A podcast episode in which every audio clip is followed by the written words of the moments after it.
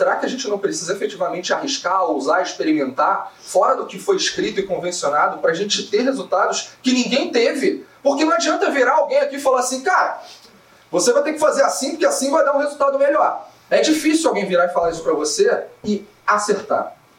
O que a gente olha é que o futuro é cada vez mais incerto e a gente precisa construir, a gente precisa se reinventar, nós como seres humanos. E aí, quando eu vou para esse lugar aqui, Israel, que foi, eu trouxe, eu improvisei de colocar isso aqui porque conecta com o momento que a gente está vivendo e acho que é uma boa provocação para todos nós. Então, bom, não sei se tem algum judeu aqui, não. Tem, legal. E já foi Israel? Não? Alguém aqui já foi Israel? Esse, já? Esse é um lugar que você vale a pena quebrar um porquinho e ir. Mas eu saí de lá apaixonado pelo que eu vi. Eu fiz a missão, você sabe que tem as missões de inovação que você vai conhecer determinados países que são referência em alguma coisa, principalmente inovação em tecnologia. No caso de Israel, o décimo país mais inovador do mundo e é do tamanho do Espírito, do Espírito Santo. Não estou enganado, é isso. E aí você. Quando eu vou, quando eu vou lá, né, me deparo com. Fiquei uma semana praticamente, visitei mais de 20 empresas, fiz também um processo cultural para compreender mais de por que eles são tão inovadores. E aí você entende que os caras foram expulsos, subjugados, presos, mortos. Só aconteceu desgraça com eles até aqui. Essa é a grande verdade. E eles são cercados de países que querem acabar com aquela brincadeira ali. Principalmente Síria, Líbano. E você tem a faixa de Gaza, que aliás eu passei bem pertinho lá, 20 quilômetros de lá, e vi coisas incríveis. Mas quando você olha para isso, tu fala, porra, ok, é uma questão que você tem que aprender a se virar. Só que nem a natureza joga contra, ou melhor, joga a favor. Tem tsunami e terremoto. No troço anda na praia em Tel Aviv tem lá placa de tsunami, refúgio 800 metros. Então, porra, realmente os caras estão na merda. É isso, é isso que está acontecendo. Só que quando tu vai lá e tu vê que os caras criaram um sistema de defesa, automaticamente abatem o um míssil no ar. É isso que os caras fazem. É o sistema antimíssil mais eficiente do mundo. Usa inteligência artificial para abater míssil no ar. Basicamente é isso que os caras fazem. Quando, depois vocês podem pesquisar por isso né, vídeos, por isso, isso aqui na internet. Mas é, para abater um míssil que custa aí, vai, 10 mil dólares, eles gastam um milhão de dólares. A estrutura é muito cara, mas é uma estrutura necessária. Porque ou você faz isso ou você morre. E aí você vê outras coisas que acontecem lá, como essa estrutura chamada, tem uma empresa chamada Netfilm. Netfilm é uma empresa que nasceu num kibbutz. Né? Vocês sabem o que é kibbutz? Alguém não sabe o que é kibbutz? Não? Kibbutz é, como se, é uma comunidade de pessoas que ali inseridas trabalham, vivem juntas e tudo que elas produzem é para consumo próprio. Basicamente é isso. É uma grande convivência mais baseada em meritocracia e autossustentabilidade. E os caras, porra, vocês sabem, deserto é o que impera lá em Israel. 60% do seu terreno é deserto. Então não tem água, amigo. Não tem esse negócio. Como é que os caras vão, por exemplo, lá no kibbutz, produzir a sua própria comida? Lá na agricultura, eles têm que ter um modelo de eficiente demais para irrigar aquela plantação toda, para aproveitar o que existe de água. Os caras criaram um sistema, deixa eu voltar aqui.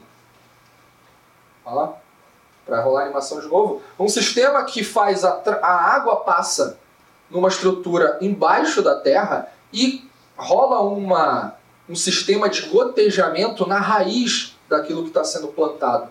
Esse sistema de gotejamento na raiz é um sistema extremamente eficiente para poupar água e existe uma inteligência artificial por trás disso aqui para fazer com que as gotas caiam no período certo, na quantidade certa, para garantir que aquilo que está sendo plantado tenha realmente sucesso e independente, ou melhor, que não haja desperdício.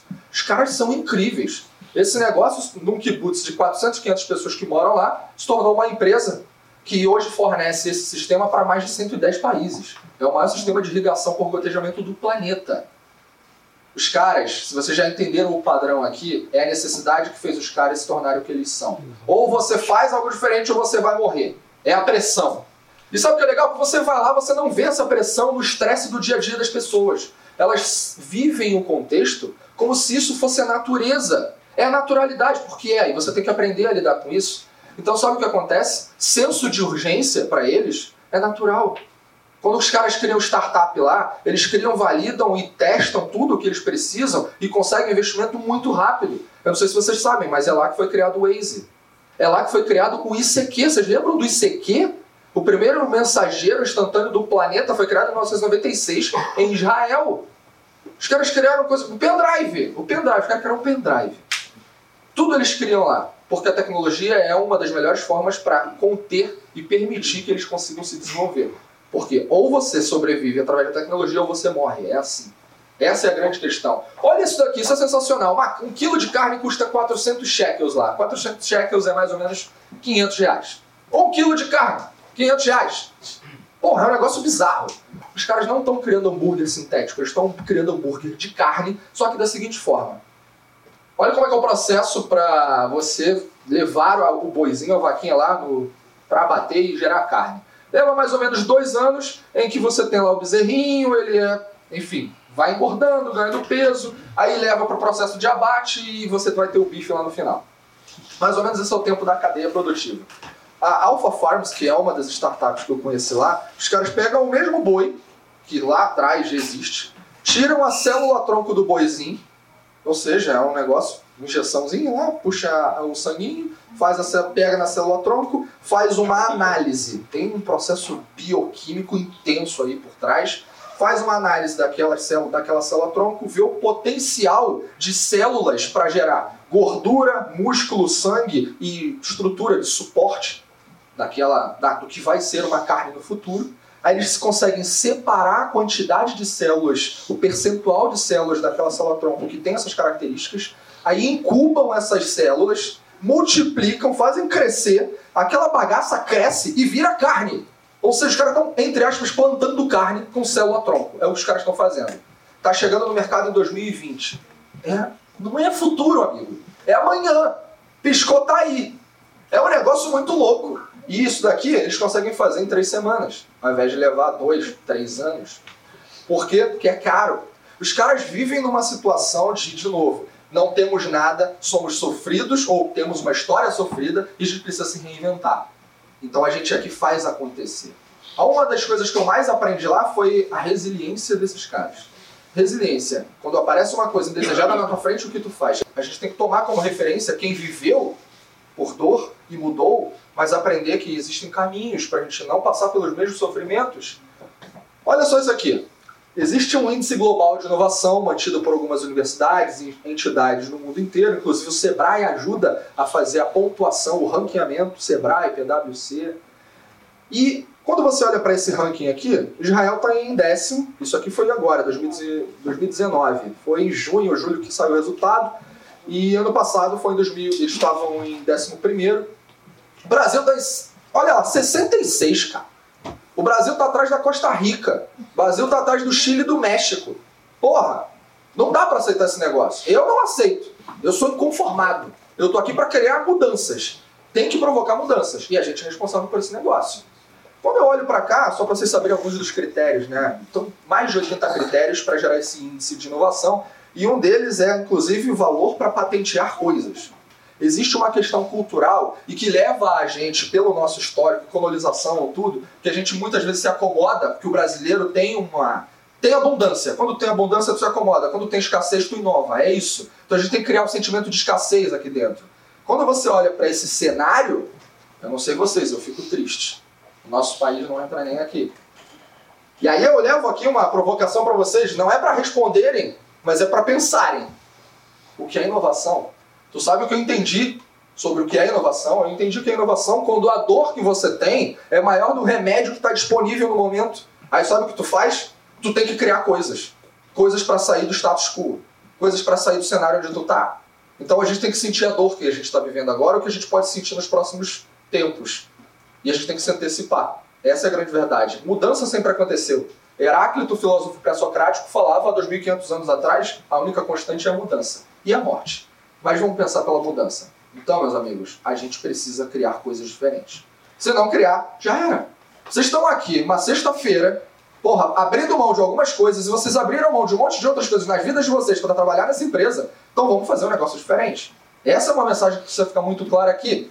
O mindset das pessoas tem que mudar, mas mudar o mindset é um negócio difícil. Eu sou neurocientista. Minha, uma das minhas formações é neurociência. E quando a gente entende de cérebro, muitas coisas se descortinam na, à sua frente. O cérebro, em termos de massa, o seu cérebro, o seu, o seu, de qualquer um aqui, meu e alguém lá fora, em termos de massa, representa 2% do corpo humano. Então, se eu falo para você como é teu nome? Marcelo. Marcel. Marcelo. Marcelo. Marcelo, 2% da massa do teu corpo é o teu cérebro. É bizarro, porque ele comanda tudo. Só que esses 2% gastam 20% de energia de toda a estrutura que gira em torno de você. É um negócio bizarramente pequeno, falando de massa, ou ínfimo, gastando muita energia. Então é difícil mudar. É exatamente por isso é difícil aceitar, muitas vezes até aceitar o que eu estou falando aqui. Mas, meus amigos, é assim que funciona o cérebro. Quando eu assisto o filme do Homem-Aranha, todos eles sempre tem lá o tio Ben, o tio do Peter Parker. Se você não viu, se você não sabe o que eu vou falar agora, você tem que assistir esse filme ou ler os quadrinhos, porque isso é um mantra para a vida. Grandes poderes trazem grandes responsabilidades. Então, já que você sabe, agora a responsabilidade é tua. Então o mindset precisa mudar. E aí é legal, porque isso aqui acontece. Ou a motivação vai te encontrar, ou você encontra, mano. É isso. Tem dois caminhos, um é o da amor, outro é da dor, a gente falou aqui. Eu prefiro escolher não esse, mas esse. A gente tem que ir no caminho que torne a coisa menos dramática. Menos. Eu quero deixar. As pessoas acham que é. O brasileiro tem um negócio interessante, né? Não desiste nunca, não sei o quê. Aí deixa por onde passa sangue, suor e lágrimas. Eu quero deixar as lágrimas de alegria e o suor, que faz parte do trabalho, mas o sangue não precisa. Na boa, não precisa. Nem a vaca vai precisar mais deixar o sangue. Então vamos fazer um negócio diferente. O que a gente tem que ter como mindset para agora? Senso de urgência. Isso eu aprendi lá em Israel com maneira fantástica. Mesmo se não houver necessidade. Hoje os caras não têm uma necessidade. Os mísseis que saem lá de Gaza 90 e tantos por cento deles são abatidos. E aqueles que eventualmente caem não provocam nada porque acabam sendo confundidos e caem no meio de um deserto que não tem absolutamente nada perto. Cara, não tem a necessidade ativa. Latente existe, mas ativa não tem. Então a gente tem que começar a entender que o tempo inteiro a gente precisa estar preparado. Como se preparar com uma coisa que a gente ainda não viveu? Outro ponto interessante, resiliência a gente precisa, mesmo se a gente não tem imprevistos pela frente, se preparar para mudar. É isso. Isso é um pré-requisito no século XXI. Outro ponto importante: ousadia.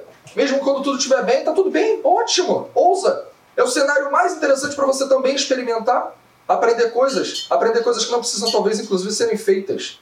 Precisa experimentar, experimentar. Pequeno, pouco, rápido, gastando nada preferencialmente, mas aprender com o processo. O mundo está vivendo um momento de necessidade de aprendizagem. Tem um cara, tem até a foto dele aqui, chamado Alvin Toffler. Quem já ouviu falar em Alvin Toffler? Legal. Alvin Toffler foi um professor que em 1976, e autor, disse o seguinte, o analfabeto do século XXI não é aquele que não sabe ler ou escrever, é aquele que não sabe aprender, reaprender e desaprender. Então a gente precisa desaprender coisas que não cabem mais no século XXI, a gente precisa aprender coisas que a gente ainda nem sabe o que é, mas certamente são humanas, são comportamentais, e muitas delas direcionadas para a ousadia, e a gente precisa reaprender coisas que ficaram no passado. Que coisas? Eu acho interessante quando a gente fala que a tecnologia está progredindo, progredindo e tirando o espaço do ser humano. Isso é uma falácia. A gente é ser humano, a gente precisa recuperar o nosso lugar. Então a gente precisa ser efetivamente mais humano lidar com as pessoas. E a outra é o seguinte: não deu certo. Bate palmas. Onde o que eu vi lá, meus amigos, em Israel e em alguns outros lugares, o erro merece aplausos. Porque você descobriu uma forma de não fazer as coisas. Try again. Faz de novo, cara. Porra, tu tá aí, tá bem, tá, tá vivo, faz de novo. Eu sei que isso é um negócio um pouco complexo pra gente materializar no dia a dia quando você tem leis, regras, órgãos mas se a gente não experimentar, não ousar, não testar e simplesmente desistir, a gente não vai mudar. É isso. É uma equação. Se a gente não encontrar essa equação, não fecha a conta. Então, o resumo é esse aqui: o senso de urgência, a resiliência, a ousadia e o try again. Tente de novo. Tenta. E tenta diferente. Não vai fazer de novo aquilo que você sabe que não funciona. Você tem que descobrir o que funciona. E você vai fazer isso testando. Tem uma, uma história de uma startup que é a o 99 Táxis. Conhece o 99, desculpa, o Easy. Quem já leu o livro do Thales Gomes, do Easy Taxi? Alguém já leu? Não? É interessante você ter uma noção de como funciona esse universo também desconectado, completamente desconectado, para você criar referências. Olha só o que o cara fez. Ele criou, é um carioca, o Thales criou a empresa, se eu não estou enganado, em 2000, 2011, alguma coisa assim, 2009, sei lá. E ele tinha uma seguinte hipótese. Porra, ele estava saindo de um evento, estava chovendo, ele não conseguiu localizar táxi ali, e ele falou, porra, se eu tivesse um aplicativo para chamar táxi, será que isso dá certo? E ele foi validar para ver se as pessoas queriam isso. Se nós queríamos isso. Ele não construiu um aplicativo, gastou tempo, dinheiro. Sabe o que o cara fez? Ele criou uma página na internet tosca, mais tosca do mundo. Com um campo de nome, e-mail, telefone e um campo livre para você escrever alguma coisa. E tinha um botão enviar. Ele fez esse negócio algumas horas. Você não precisa ser um gênio da tecnologia para fazer esse tipo de coisa. O cara fez, botou na internet. Aí começou a divulgar isso por aí. O que aconteceu foi o seguinte: ele queria ver se as pessoas querem um intermediário para chamar táxi para ela que não seja cooperativa. Deu certo. As pessoas quiseram. E aí, olha como é que funcionava o troço. Era tão tosco que se eu estava na rua, chamasse o táxi pelo site dele, não tem GPS, não tem nada disso. Eu tinha que escrever o endereço. Naquela época não tinha GPS, smartphone, esquece esse negócio. Era a época do Nextel. E aí você escrevia lá o endereço, o Thales recebia um e-mail, o e-mail tinha as informações que o cliente, a pessoa que está usando o serviço, enviava, e aí ele olhava e falava, hum, tem gente querendo táxi. Aí o que ele fazia? Pegava o telefone e ligava para uma cooperativa. Falava, olha, tem uma pessoa em tal lugar, o nome é tal, o telefone é esse, vai lá buscar. Gol. É isso. Esse foi o teste dele. O negócio evoluiu, deu certo e criou-se a empresa que mais tarde ele criou o aplicativo, deu certo e vendeu agora e está milionário. É esse tipo de coisa que você precisa ter em mente. Experimentar e try again. Experimentar, não deu certo? Try again. É isso. Esse é o segredo do troço. A gente não pode também sair fazendo um monte de experimentos gastando muito tempo, nem muito dinheiro. A gente tem que pegar ambiente controlado, coisas menores, para manter o jogo girando. Senão a gente perde o fio da meada. E aí, em tempos em que blockbuster perdem espaço para esse tipo de gente aqui, Netflix, vocês. Quem não tem Netflix aqui? Não tem. Duas, três, três pessoas. Isso é um fenômeno. É um fenômeno. É, é, com certeza isso é um fenômeno. O Netflix, algumas pessoas falam Netflix roubou o espaço do Blockbuster. É, vocês devem conhecer a história do Blockbuster. Eu não vou me alongar. O fato é, quando fechou as portas lá em 2012, Blockbuster, ela teve a oportunidade em 2003 de comprar a Netflix, quando era uma empresinha de garagem que fazia a mesma coisa, aluguel de filme. Só que o que aconteceu? O presidente na época falou: não quero, não liguem para esses meninos, são como se soldados albaneses tentassem conquistar o mundo. Eles conquistaram a porra do mundo, tá aqui, ó. Falta conquistar um pouquinho mais, mas conquistaram. Não apenas conquistaram, que sabe o que aconteceu? Em maio do ano passado, Netflix passou o conglomerado Disney na Bolsa de Valores. É um negócio surreal. Uma empresa que tem o quê? 20 anos. Menos que isso. Isso é pós-normal. Isso é diferente. Por isso que a gente tem que aprender coisas diferentes. É a história do Alvin Toffler aqui que a gente já falou. E aí eu convido vocês a. Essa, essa é uma boa. Quem nunca assistiu Matrix, tenha a audácia de levantar a mão. Ó, aí. A mesma pessoa que não tem, não tem Netflix não viu Matrix. Desculpa pegar o teu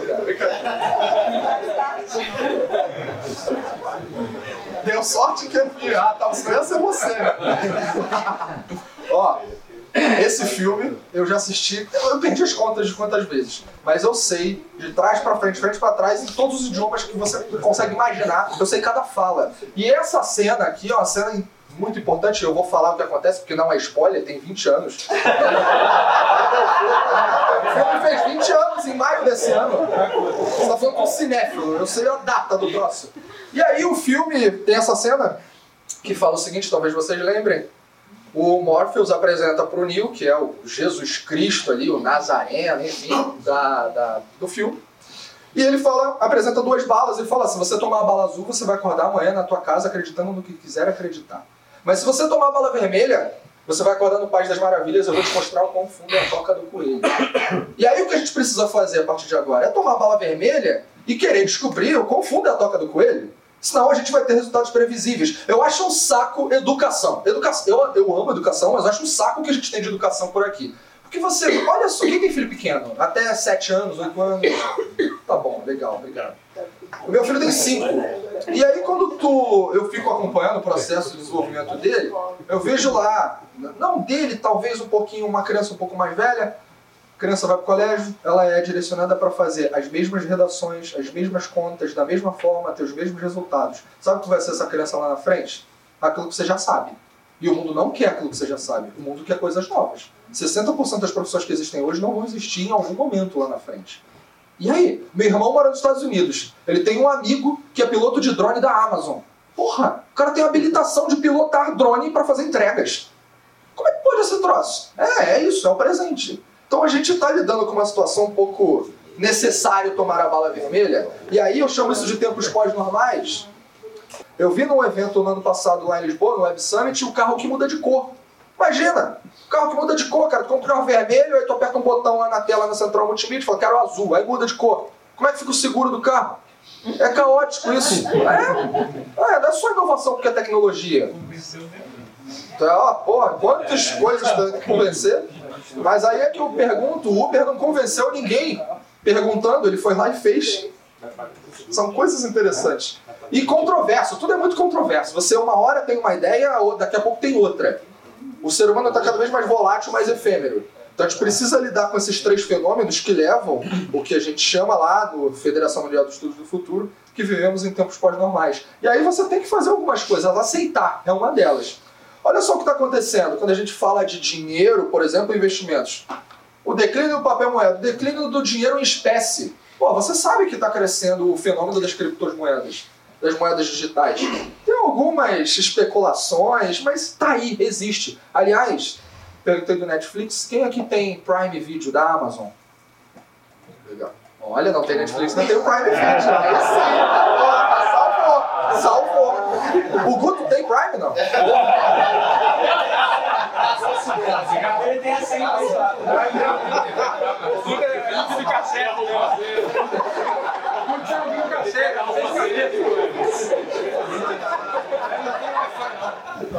É uma cena de web.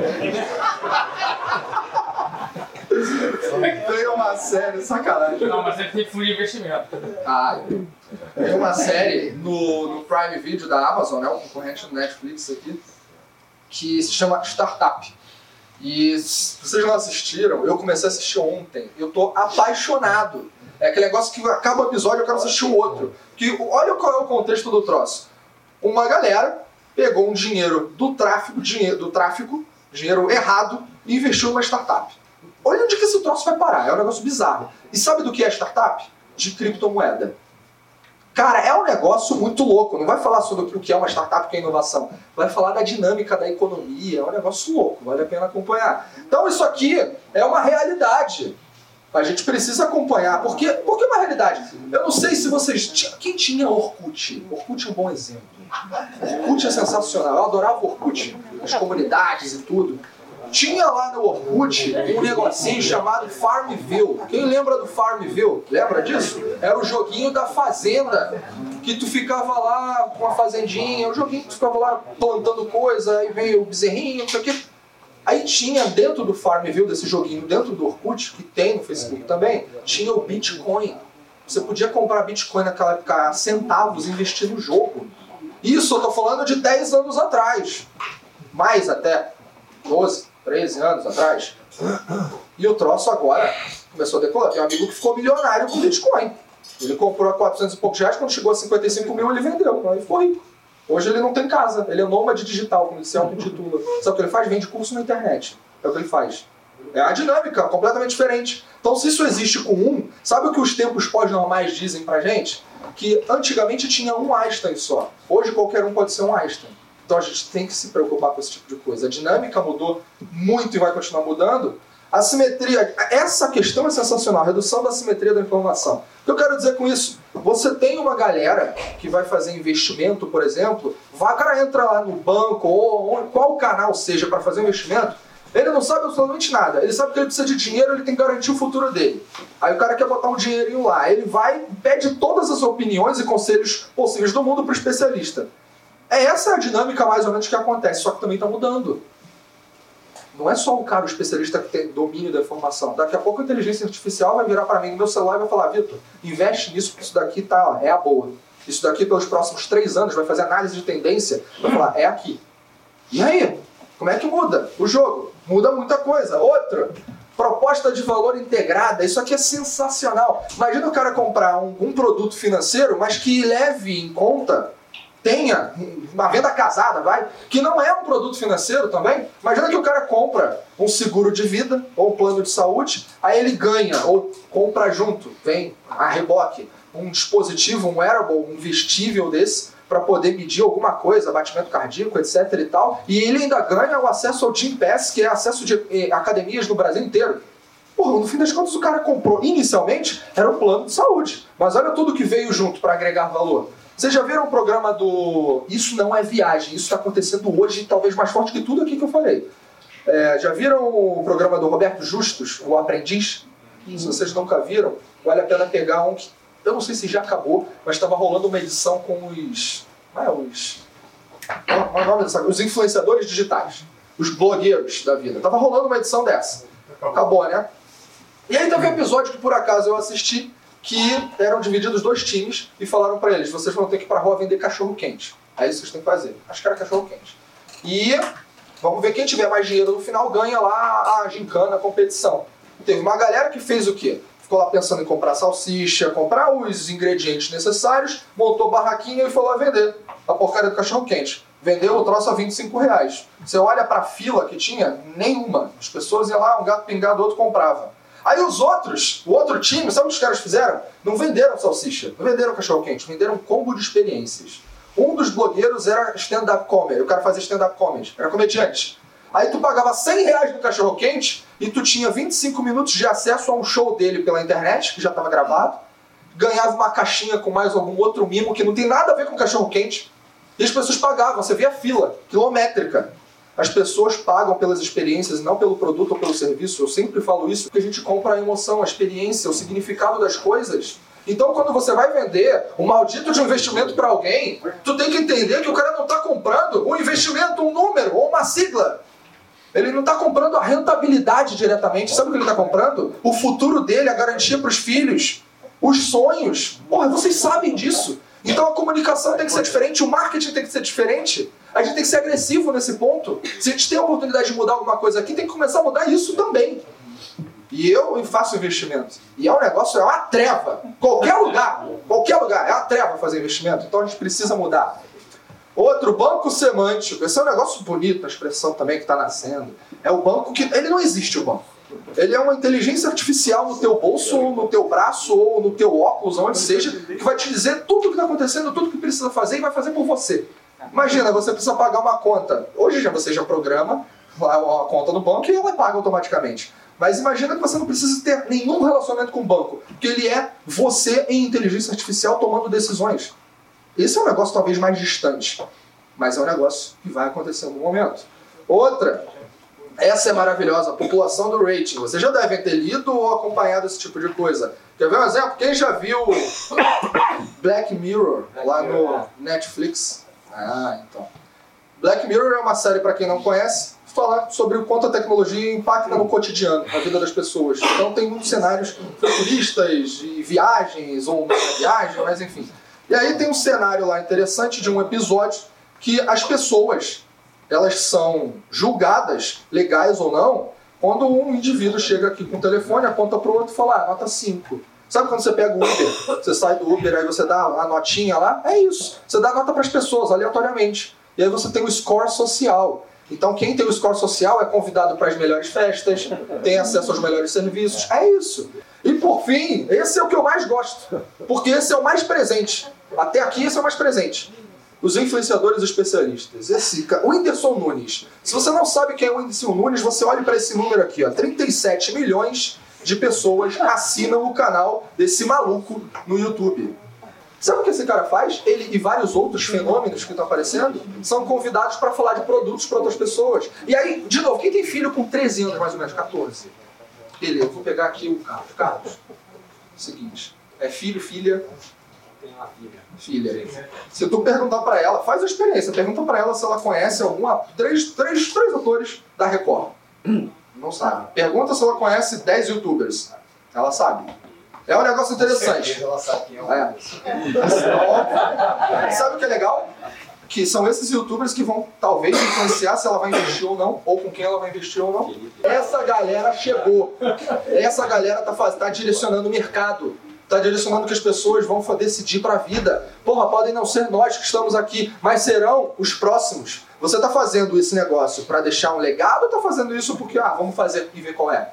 Porra, a gente tem que ter essa preocupação. O mundo não vai ficar aqui pra gente, então a gente tem que olhar o que está vindo. Esses caras já são a realidade. A gente precisa se preocupar, porque tem muita gente que, inclusive, falou um monte de bobagem. E aí? A internet, eu, num evento que eu fui no passado, o cara que criou a internet, chamado Tim Berners-Lee, ele chegou no evento e abriu o evento e falou assim: a internet precisa de um contrato. Que tem um bando de maluco falando um monte de coisa que não tem nada a ver. E como é que a gente gerencia isso? Como gerenciar a internet? É um negócio louco, né? Ainda mais quando você fala de privacidade, por aí. Então, o que eu digo para vocês? Precisamos ser ágeis. A gente precisa ser ágil. Ágil não é fazer as coisas correndo, ágil é fazer as coisas se adaptando diante das incertezas, da complexidade, do universo que é cada vez mais digital. Todo dia nasce alguma coisa nova, então você precisa ser ágil. É ser adaptável. É isso que você precisa. Você precisa ser ágil para aceitar que o mundo mudou, para ousar experimentar, para fazer o que ninguém fez e tolerar o erro. Tu precisa fazer isso. Não adianta. Se você não tolerar a falha, você nunca vai permitir que as pessoas experimentem. Se você nunca permitir que as pessoas experimentem, elas nunca vão descobrir aquilo que ninguém fez e você, consequentemente, nunca vai ter aceitado que o mundo mudou. E aí, sabe o que você faz? Volta para casa e dorme. É isso que eu tenho que fazer. Infelizmente, acaba aqui. Espera a morte, acho que alguém falou aí. Né? Pois é. Então, ah, mas isso é legal, porque vem aí o, o um, alguém mais xiita ou mais resistente e fala assim, não, mas o mundo não está fazendo isso. Aí eu lembrei quando eu estava montando esse slide da minha mãe. Você não é todo mundo. Dane-se. É, você já ouviu isso da tua mãe ou você já falou isso pro teu filho? Você não é todo mundo. É, de fato, não é. Então, dane-se os outros. Se preocupe com o teu. É o que esses caras aqui fizeram, o Circo de Solé. Quem já foi no Circo de Solé? Circo de Solé. Ah, maravilha. Ah, isso. Quem não foi, quebra o porquinho e vai em algum momento. Guto, já foi?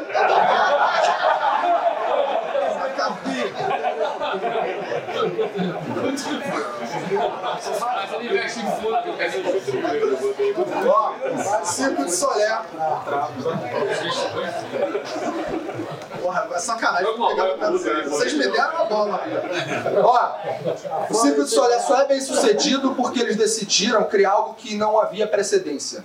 Eles pararam de competir. Essa é a questão. Eles param. Quando você olha para o mercado, você faz benchmark, é legal, é importante você saber o que está fazendo. Mas você tem que ter cuidado se você vai querer melhorar o que os caras estão fazendo.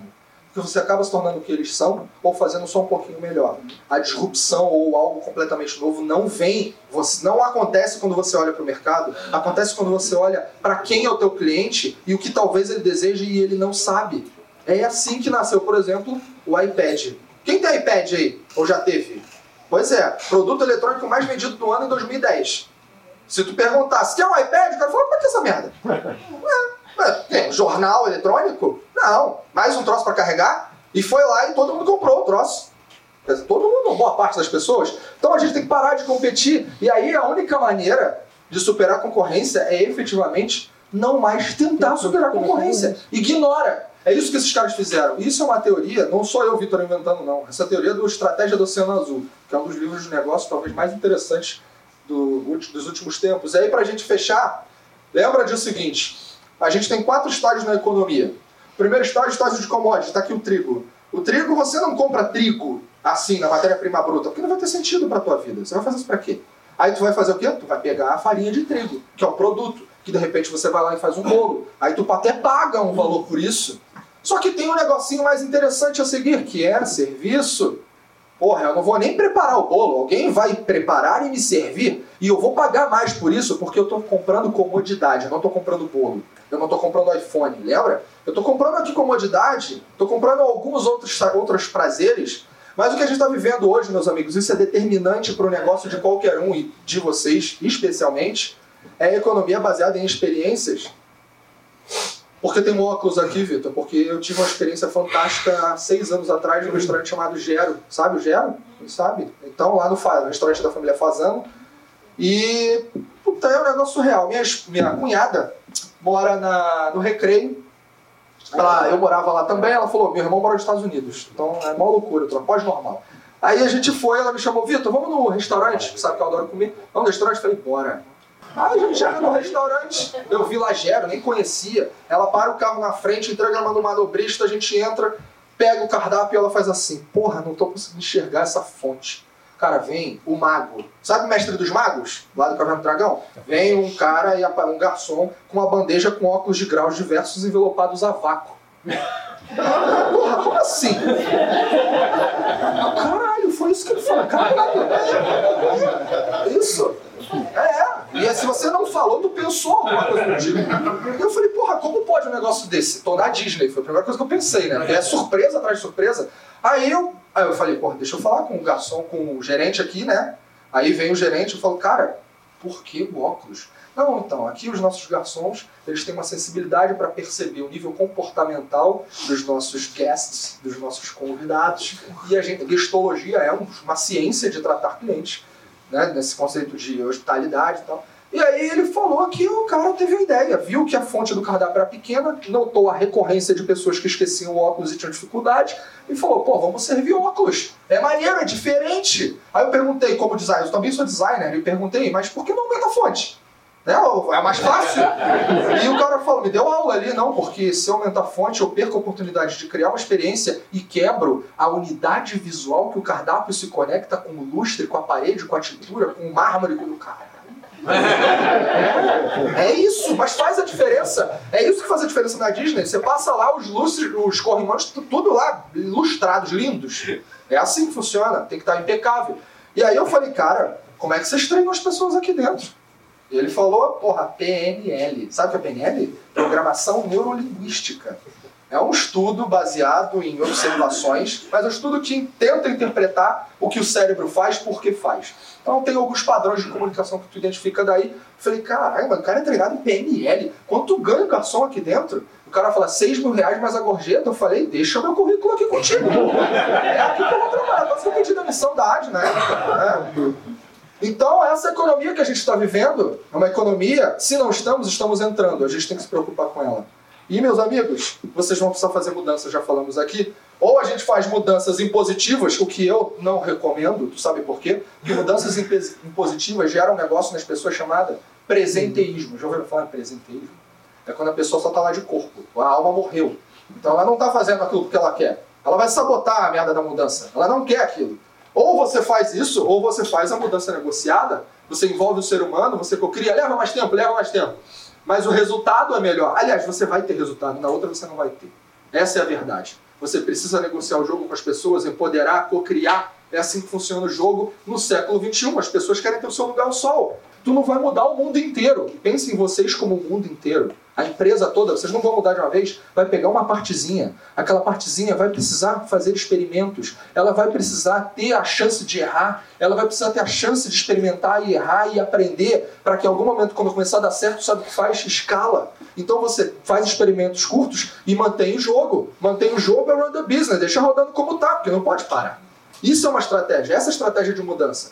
E eu pergunto a vocês, vocês são pessoas que apenas, apenas acreditam no que vem? Pensa aqui comigo. Uma pessoa cega andando pela rua. Você está olhando. A pessoa tem um buraco à frente dela, cerca de 20 metros. Você sabe que a pessoa está indo para o buraco, a pessoa cai. De quem é a culpa? Se você responder algo diferente do minha, eu acho que você precisa. Nada do que eu falei aqui entrou na tua cabeça que você não pode ser espectador dos acontecimentos do mundo, tu tem que ser o protagonista. Tu não pode deixar o cara cair, maluco. Porra, a não ser que você seja maldoso. A não ser que você ache que o cara tem que cair mestre da puta. Não, não é. Vocês não são pessoas assim. Então, meus amigos, a gente tem que tomar a bandeira e puxar pra gente. Por isso eu falo para vocês a provocação final aqui. Qual foi a última vez que fizeram algo pela primeira vez? Fazer algo todos os dias novo aumenta o repertório. Aumenta o repertório, te dá a chance de criar coisas que ninguém criou. Isso começa com você. Não é com método, não é com ferramenta, é com a tua vontade de fazer diferente.